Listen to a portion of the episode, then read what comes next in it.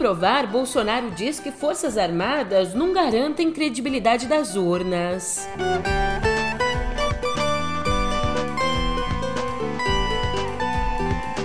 E STF mantém resolução do TSE contra fake news.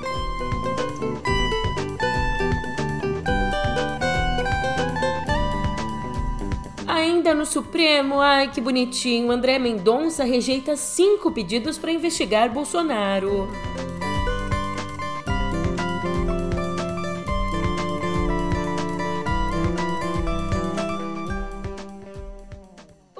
ótimo dia, uma ótima tarde, uma ótima noite para você. Eu sou a Julia Keck e vem cá, como é que você tá, hein? Nessa quarta, dia 26, eu te lanço uma pergunta. Como, como é que você sabe que eu sou a Julia Keck mesmo? Eu não tenho como te garantir. Calma lá, isso aqui é só pra você entrar no clima do episódio de hoje, no pé do ouvido. Música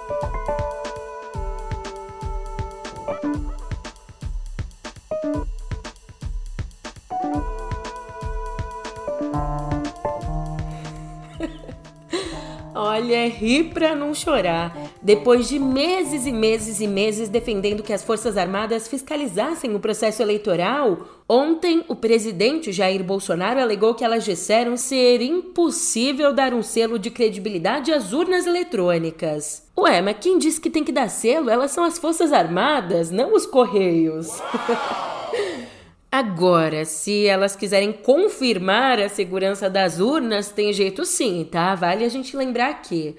Pois, continuando, em entrevista ao radialista ultraconservador americano Ben Shapiro, Bolsonaro mentiu, para variar, dizendo que só dois países no mundo usam votação eletrônica.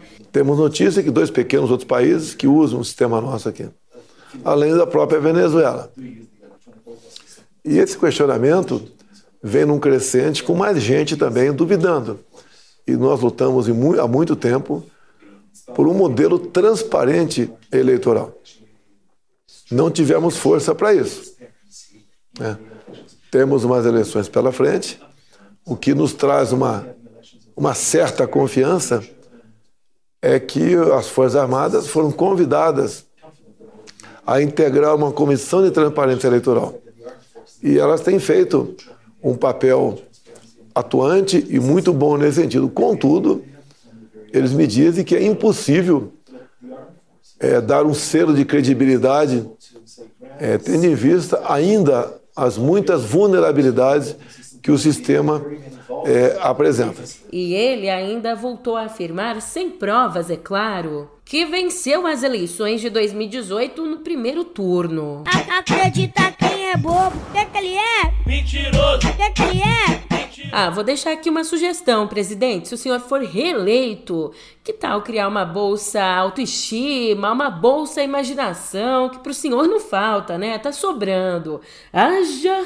Pra você recordar, os militares participaram dos testes de integridade das urnas, incluindo da identificação biométrica.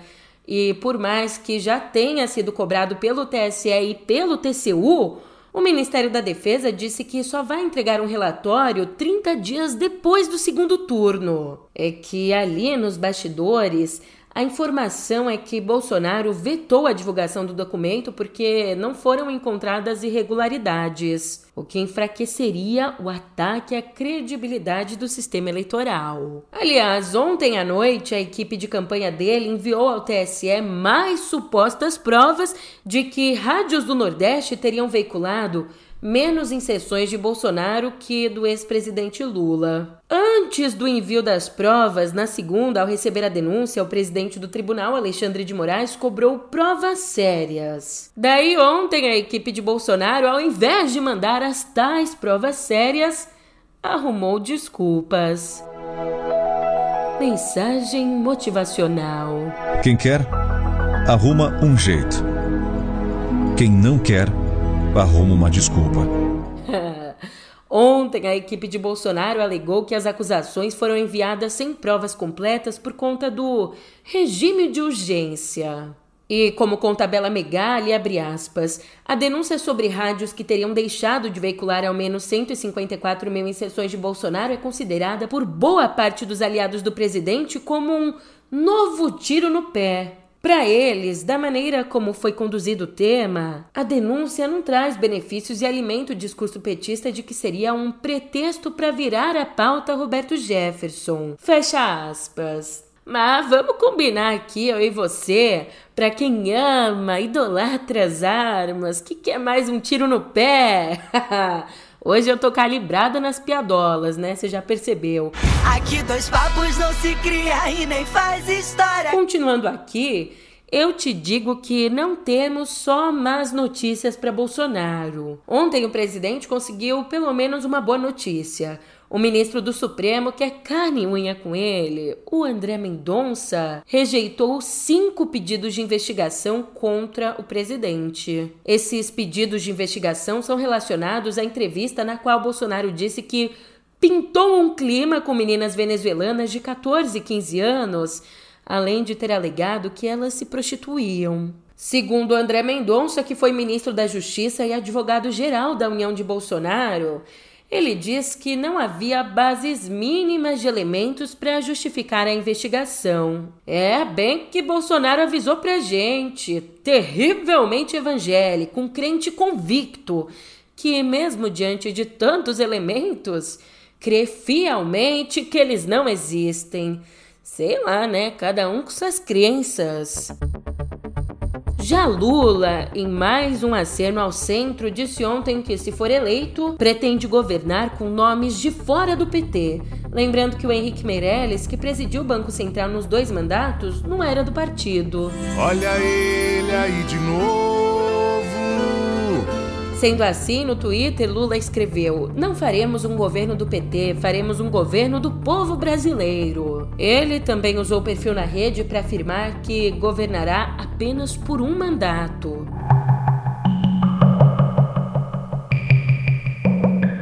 E vem cá, meu amigo, minha amiga, se aconchegue, chegue mais. Já é um assinante premium do meio? Não?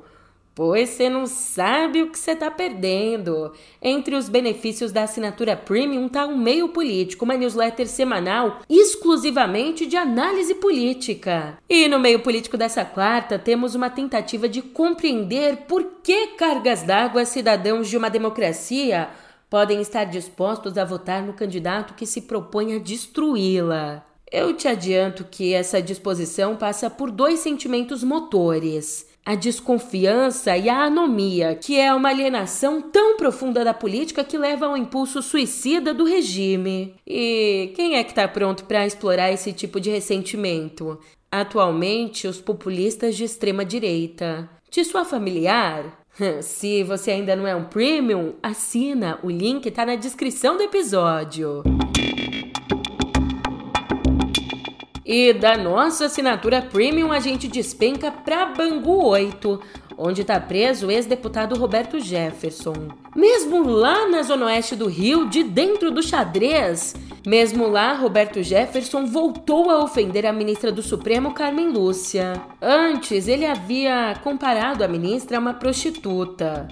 Então, agora, na audiência de custódia, ele disse assim: Quero pedir desculpas às prostitutas pela má comparação, porque o papel dela foi muito pior. Meu Deus, te dizer aqui que. Tanta coisa tenebrosa em tantos níveis.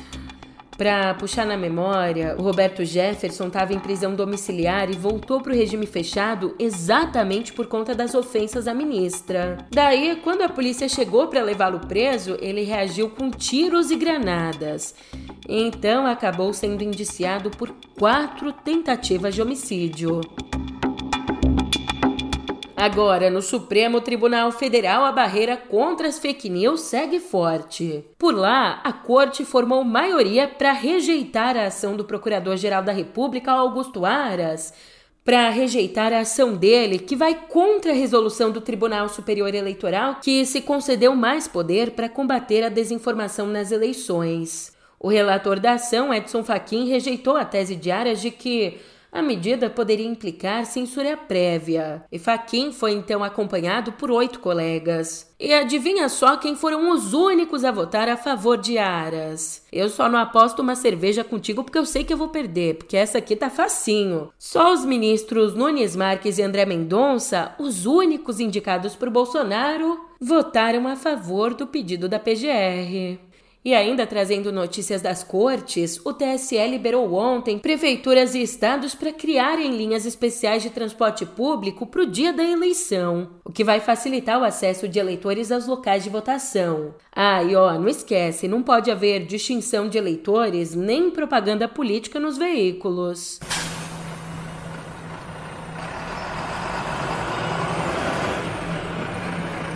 Aproveitando essa informação e pegando uma carona até São Paulo. É brincadeira, meu, eu já sou daqui. Bem, uma gravação obtida pelo repórter Arthur Rodrigues mostra a equipe do candidato bolsonarista ao governo de São Paulo, Tarcísio Freitas, mostra a equipe dele mandando um cinegrafista da Jovem Pan apagar a gravação de um tiroteio durante um ato de campanha de Tarcísio em Paraisópolis, na periferia da capital. O cinegrafista, que pediu para não ser identificado, disse que recebeu ordens para apagar o vídeo, já que ali não tinha imagens da troca de tiros, só imagens da polícia atirando. Aliás, uma pessoa morreu. Escuta só um trecho da conversa. Ah, eu já adianto que o áudio não tá aquela beleza, então eu te digo que a gravação começa com o integrante da campanha de Tarcísio questionando: Você filmou que mostram os policiais atirando? Depois ele reitera o questionamento perguntando efetivamente se o cinegrafista gravou a troca de tiros. O que o cinegrafista responde que a troca de tiros não, que filmou na verdade a PM atirando. Daí, o integrante da campanha diz que o cinegrafista precisa apagar essa imagem.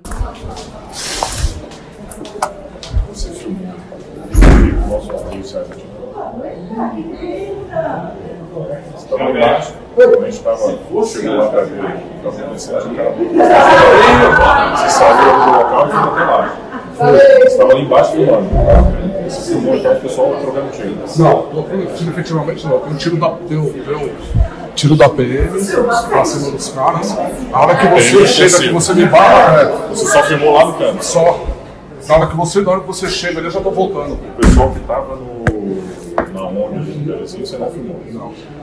Não filmou. Eu tô embaixo do, do, segurança de colete. Então você tem que apagar. Essa imagem que você filmou aqui também. Mostra pessoal, você tem que apagar essa Mesmo com essa ordem, a gravação já tinha sido transmitida para a emissora, que afirmou em nota ter veiculado todo o conteúdo. Adversário de Freitas em São Paulo, petista Fernando Haddad usou o caso ontem na campanha. Haddad perguntou nas redes: o que Tarcísio quer esconder de você? E o pior, ou o melhor, é que a polêmica vem num momento ruim para Tarcísio. A pesquisa IPEC sobre o segundo turno no estado, divulgada ontem, mostra Tarcísio com 46% dos votos, num empate técnico com Haddad, que tem 43%. Lembrando que a margem de erro é de 3 pontos.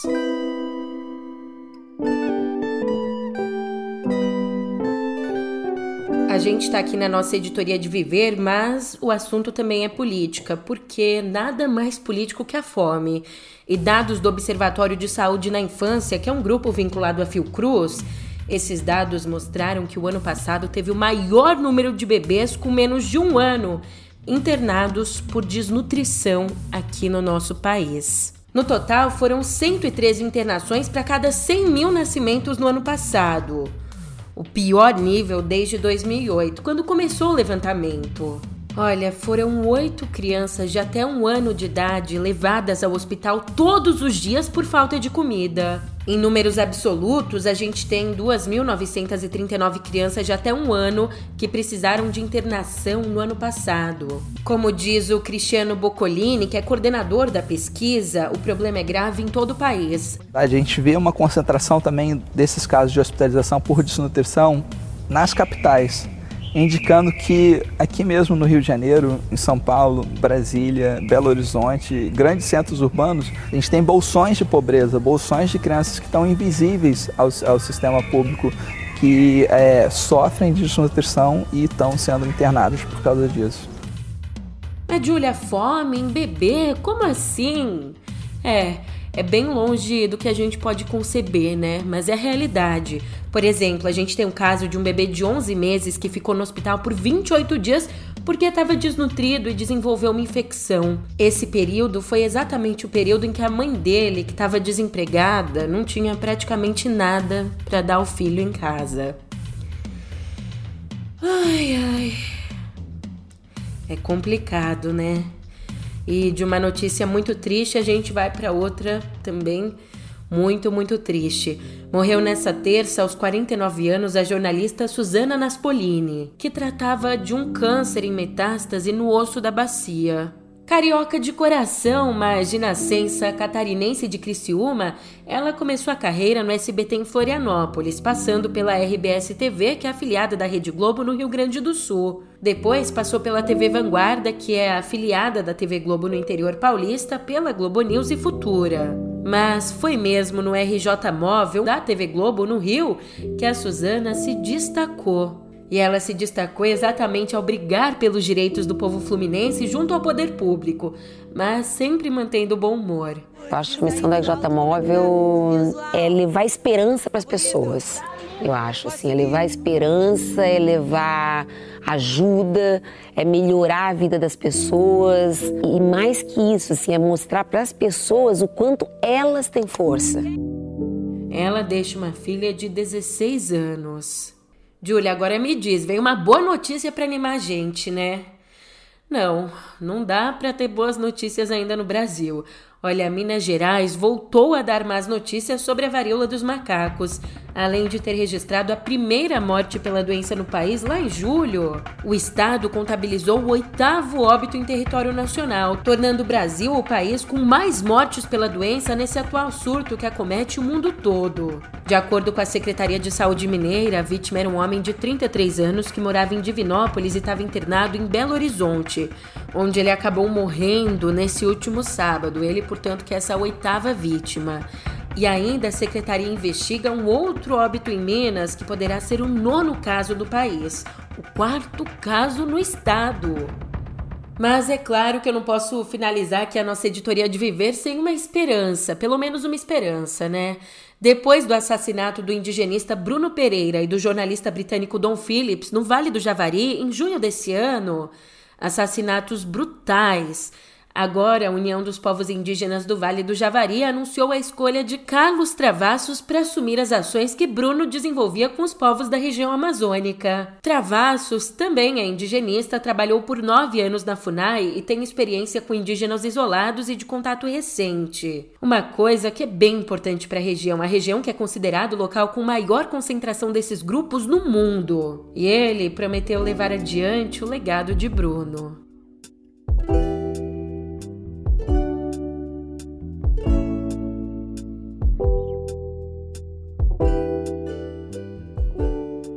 Aqui em Cultura temos Prêmio Jabuti. A organização do Prêmio Jabuti, um dos mais importantes da literatura brasileira, divulgou ontem a lista de finalistas da sept... da sexta. Peraí, deixa eu pesquisar aqui como é que se fala esse número. Perdoa, eu sou de humanas. ai, ai. Outra vez divulgou ontem a lista de finalistas da 64ª edição do evento. E a gente tem 200 obras divididas em 20 categorias nos eixos literatura, não ficção, produção editorial e inovação. Ainda entre os destaques estão Sérgio Santana, que morreu de Covid em 2020 e concorre com o livro póstumo A Dama de Branco, na categoria Contos. Agora, uma lista reduzida com cinco finalistas por categoria será divulgada no dia 8 de novembro e a cerimônia de entrega vai acontecer no dia 24 aqui em São Paulo. E não é só prestígio, não, a gente está falando de dinheiro. O vencedor do livro do ano vai receber um prêmio de 100 mil reais. Oh, pena que eu não escrevi um livro a tempo, né? E com essa outra informação aqui, eu falo com você, fã das crônicas de fogo e gelo. Mesmo com as eleições chegando, se ainda tem alguma unha na mão que não foi roída, então você vai roer agora é que o escritor dessa saga na qual se baseou a série Game of Thrones, o George R. R. Martin, disse que já concluiu 75% de The Winds of Winter, Os Ventos do Inverno. Esse que é o sexto e penúltimo livro da história. Mas, mesmo informando que a escrita já está bem avançada, ele se recusa a fazer qualquer previsão sobre a data de publicação. Como diz, Desisti de fazer previsões porque as pessoas me pressionam e me pressionam quando vai ser feito. Acho que superestimo minha capacidade de fazer as coisas e subestimo a quantidade de interrupções. Já sobre A Dream of Spring, um sonho de primavera, que é a conclusão da saga, ele não falou sequer uma palavra. Pode roer a unha que resta aí.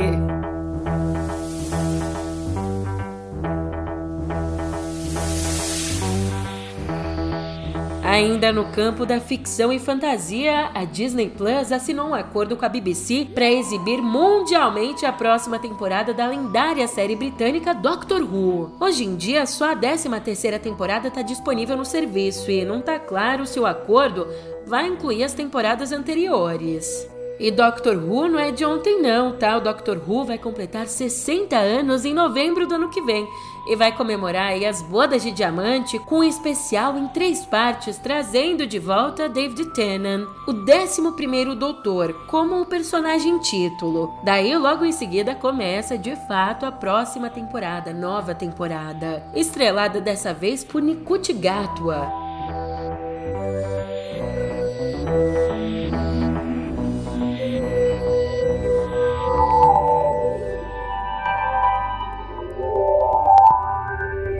Até o Google pode quebrar a cara, por que, é que a gente não pode quebrar de vez em quando? É, na temporada de balanços trimestrais nos Estados Unidos, os resultados do Google decepcionaram o mercado nessa terça. A empresa, que é controlada pela Alphabet, registrou um lucro líquido de 13 bilhões e 900 milhões de dólares no terceiro trimestre de 2022 desse ano, que representa uma queda de 26,5% em comparação com o mesmo período do ano passado. Ou seja, nesse mesmo período em 2021, a companhia lucrou 18 bilhões e 900 milhões de dólares. Já o crescimento da receita do Google desacelerou para 6%, ante os 41% registrados no ano passado. E não é pouca coisa não, tá? Na verdade é pouca coisa sim, mas esse freio no crescimento trata-se do menor crescimento da Big Tech desde 2013. E a explicação que a gente tem é que os números mais baixos são atribuídos a corte de gastos de anunciantes para lidar com a desaceleração econômica global e com a inflação alta. E quem também tá indo de mal a pior é a Microsoft. Ô, oh, coitada. Enquanto isso, a Microsoft registrou um lucro líquido de 17 bilhões e 600 milhões no trimestre, uma queda de 14% em relação ao ano anterior. Já a receita da companhia cresceu 11% para 50 bilhões de dólares. O percentual né, desse crescimento é o mais fraco em cinco anos. Mesmo assim, os dois resultados ficaram acima das expectativas do mercado, que estava jogando os palpites lá embaixo, já que o desempenho da Big Tech foi afetado pela alta do dólar nos Estados Unidos e também pela queda nas vendas do software Windows para fabricantes de computadores pessoais. Agora, perto do nosso episódio chegar ao fim, eu vou te dizer algo que deve chegar ao fim finalmente. A aquisição do Twitter pelo bilionário Elon Musk pode finalmente ser fechada nessa sexta. Segundo a Bloomberg, o dono da Tesla teria acertado os detalhes financeiros do processo numa reunião na segunda. Uma reunião que ele teria feito com os banqueiros que vão financiar o empreendimento. E haja banqueiro, viu? Porque no total o processo de aquisição da plataforma social deve custar cerca de 44 bilhões de dólares, sendo 13 bilhões financiados. É, tudo acaba um dia, essa enrolação com o Twitter, esse nosso episódio, por isso eu tô indo nessa, mas você sabe, amanhã a gente se vê por aqui. Até lá!